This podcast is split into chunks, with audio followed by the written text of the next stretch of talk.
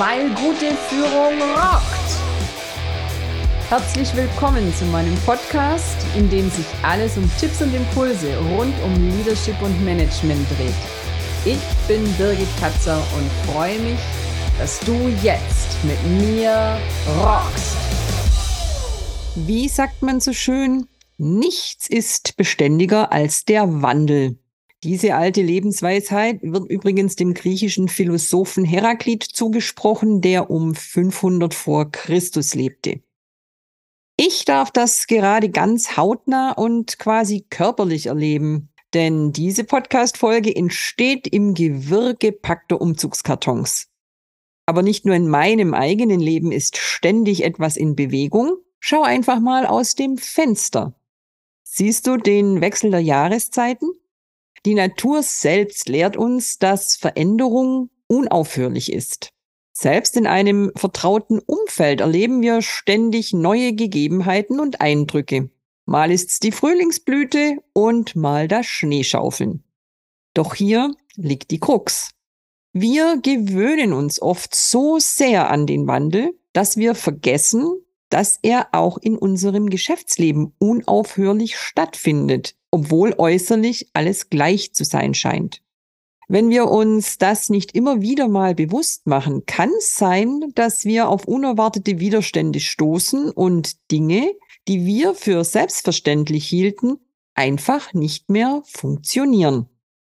Warum das so ist, verrät uns ein Blick auf die sieben Phasen der Veränderung. Die erste Phase ist der Schock. Wir fühlen uns überwältigt von den neuen Informationen oder Umständen. Die zweite Phase, die Verneinung. In dieser Phase leugnen wir oft, dass die Veränderung notwendig ist oder uns betrifft. Wir versuchen die Realität zu ignorieren. In der dritten Phase der Einsicht beginnen wir die Notwendigkeit der Veränderung zu erkennen und wir akzeptieren sie langsam. Und in der vierten Phase Akzeptanz, ja, da akzeptieren wir die Veränderung dann vollständig und wir sind bereit, uns anzupassen. In der fünften Phase probieren wir aus. Wir setzen die neuen Ansätze und Ideen in die Tat um und schauen mal, wie sie funktionieren. Und in der sechsten Phase ereilt uns hoffentlich die Erkenntnis und wir verstehen die positiven Auswirkungen der Veränderung und beginnen von der Veränderung zu profitieren. Und in der siebten Phase der Integration, da übernehmen wir die Veränderung und integrieren sie in unseren Alltag und machen sie zur neuen Normalität. Das sind die sieben Phasen der Veränderung, die wir alle durchlaufen, ob wir es merken oder nicht. Und damit uns vor allem im Geschäftsleben diese Stufen nicht komplett aus der Bahn werfen, haben sich diverse Change-Modelle entwickelt, die uns helfen können, diesen Prozess zu navigieren. Da gibt's zum Beispiel die drei Phasen nach Levin, Unfreezing, Moving, Refreezing. Oder das Fünf-Stufen-Modell nach Krüger mit der Stufe 1 der Initialisierung, in der wir zunächst die Notwendigkeit der Veränderung erkennen. Um diese Veränderung dann einschätzbar und planbar zu machen, werden interne und externe System- und Situationsanalysen durchgeführt. Die Träger des Veränderungsprozesses und da kommst du ins Spiel. Das sind nämlich die Führungskräfte und möglicherweise Berater werden aktiviert. In der Stufe zwei der Konzeption werden klare Ziele definiert und die Maßnahmen ermittelt, die zur Erreichung dieser Ziele erforderlich sind. In der Stufe drei sprechen wir von der Mobilisierung. Die geplante Veränderung wird den Betroffenen kommuniziert. Die Kommunikation, und das betont Krüger, ist von entscheidender Bedeutung, um die Akzeptanz aller Beteiligten zu gewinnen und sie gleichzeitig auf die veränderten Bedingungen vorzubereiten. Diese Phase bereitet also die nächste Stufe, Stufe 4, die Umsetzung vor. Da werden die geplanten Änderungen tatsächlich umgesetzt und es können eventuell notwendige Folgeprojekte initiiert werden.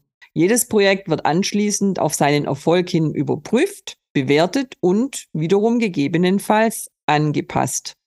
Und dann kommen wir zur Stufe 5 der Verstetigung. In dieser letzten Phase werden die Ergebnisse des Veränderungsprozesses verankert und gefestigt. Das gewährleistet dann, dass die Organisation nicht wieder in die alten Muster zurückfällt. Zusätzlich sollten in dieser Phase die Bereitschaft für künftige Veränderungen gesichert werden. Ja, drei Stufen, fünf Stufen. Jetzt haben wir noch die acht Stufen nach Kotter beispielsweise. Da geht's um erstens Gefühl der Dringlichkeit erzeugen, zweitens Führungsteam aufbauen, drittens Entwicklung einer Vision, viertens Vision auf breiter Basis kommunizieren, fünftens Bevollmächtigung, sechstens kurzfristige Ziele und Erfolge sicherstellen, siebtens erreichte Erfolge sichern, für weitere Veränderungen sorgen und achtens Veränderungen in Unternehmenskultur verankern. Du siehst, die folgen alle einem ähnlichen Inhalt, der eben diese Veränderungsstufen reflektiert. Drei Stufen, fünf Stufen, acht Stufen, dazwischen liegen noch die 7S von McKinsey und noch jede Menge Modelle mehr, falls du das mal googeln möchtest. Ganz schön verwirrend das alles und auch gar nicht so einfach Hand zu haben. Denn Veränderung ist nun mal kein linearer oder statischer Prozess. Veränderung macht unsicher. Und Unsicherheit löst oft erstaunliche Reaktionen aus. Bei den Mitarbeitenden, aber auch bei den Führungskräften selbst. Also in diesem Fall bei dir oder mir. Was wir alle uns also wünschen würden, ist die sogenannte lernende Organisation. In lernenden Organisationen stehen nämlich kontinuierliches Lernen und Entwicklung im Fokus. Übertragen heißt das dann, Mitarbeiter werden zum Lernen und zur Entfaltung ihres Leistungspotenzials und zur Eigeninitiative ermutigt. In solchen Organisationen ist das Lernen ein wichtiger Bestandteil der Unternehmenskultur. Und die Mitarbeiter werden ermutigt, ihr Wissen und ihre Fähigkeiten kontinuierlich zu verbessern. Die Entwicklung von Kompetenzen, die auch über die formalen Zuständigkeitsbereiche hinausgehen, wird gefördert. Mitarbeiter haben die Möglichkeit, ihre Fähigkeiten in verschiedenen Bereichen zu entwickeln und zu erweitern, um flexibler und eben auch anpassungsfähiger zu sein. Diese Art der Lernkultur wird sogar auf Kunden, Lieferanten und andere Stakeholder erweitert. Lernende Organisationen erkennen, dass das Lernen nicht auf die Mitarbeiter und Führungskräfte beschränkt sein sollte, sondern sich auf alle Interessensgruppen, einschließlich der Kunden und Lieferanten eben, erstrecken kann. Prozesse des individuellen und organisatorischen Lernens werden damit zu einer wesentlichen Geschäftsaktivität und Strategie. Das Lernen wird nicht mehr nur als separate Aktivität betrachtet, sondern als integraler Bestandteil der Unternehmensstrategie. Diese Organisationen investieren in Weiterbildung und Entwicklung, um eben auch langfristig in diesen volatilen Zeiten wettbewerbsfähig zu bleiben. Und deswegen unterliegen lernende Organisationen und ja, die sich darin befindenden Menschen einer kontinuierlichen Transformation, die aus innerer Entwicklung und eben nicht aus externem Druck hervorgeht. Diese Organisationen verstehen Veränderung als eine natürliche Konsequenz des Lernens und Entwickelns. Sie sind in der Lage, sich anzupassen und Innovationen voranzutreiben, um relevant zu bleiben. Und wenn man sich diese Elemente der lernenden Organisationen verdeutlicht, wird klar, welche Bedeutung kontinuierliches Lernen und Anpassungsfähigkeit in einer, in unserer sich ständig verändernden Welt heute haben. Dass wir das also wollen und brauchen, ist klar. Aber was hilft Führungskräften denn jetzt dabei, diese Prinzipien in der Organisation und damit natürlich auch im Change Management umzusetzen? Lass uns doch mal drüber sprechen, wie ein Coach oder ein Mentor in Change-Prozessen für Führungskräfte von Wert sein kann. Wie oft hättest du dir schon gewünscht, dich einfach mal in solchen Situationen, und ich nenne es jetzt beim Namen, dich einfach mal auszukotzen oder auch deine eigene Unsicherheit mal einzugestehen? Als Coach oder Mentorin biete ich einen geschützten Raum, in dem Führungskräfte ihre Gedanken und Ideen teilen können, ohne Angst vor Urteilen oder Konsequenzen. Sie können ihre Zweifel, Unsicherheiten und Visionen offen besprechen und bekommen von mir wertvolles Feedback. Du gewinnst also einen sicheren Raum für Ideenaustausch und Reflexion. Und das allein kann schon die halbe Miete sein. Als erfahrener Coach und Mentorin bringe ich außerdem eine frische Perspektive und Erfahrung aus anderen Branchen oder Situationen mit.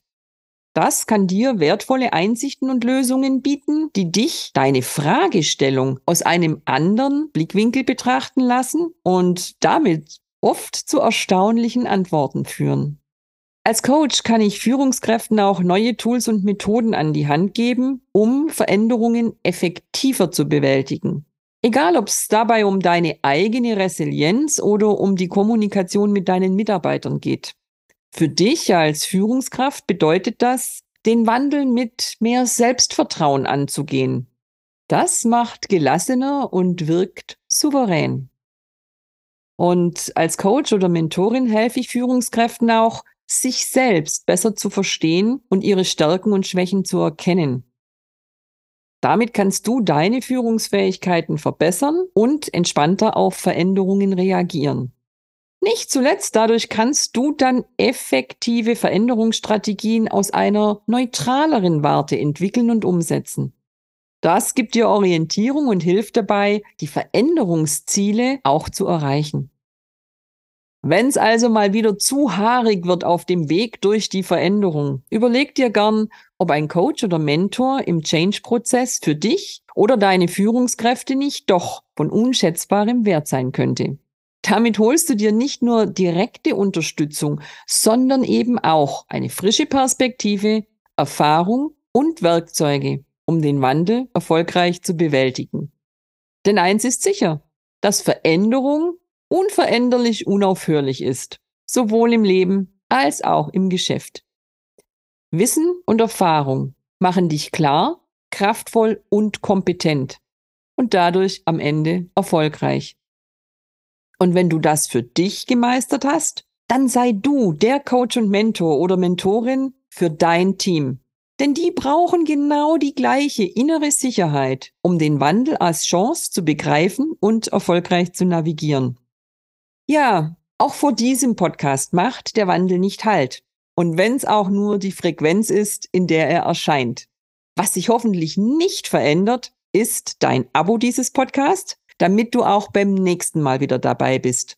Bis dahin freue ich mich über dein Feedback. Die Kontaktinfos findest du in der Podcast-Beschreibung. Deine gute Bewertung im Podcast-Portal deines Vertrauens und gerne über eine Weiterempfehlung. Weil gute Führung rockt und Erfolg eben keine Glückssache ist. Bis zum nächsten Mal. Deine Birgit Katzer. Schön, dass du dabei warst. Alle Infos und mehr findest du auch in den Show Notes oder in der Podcast-Beschreibung. Ich freue mich drauf, dich auch in der nächsten Folge wieder zu inspirieren, weil gute Führung rockt.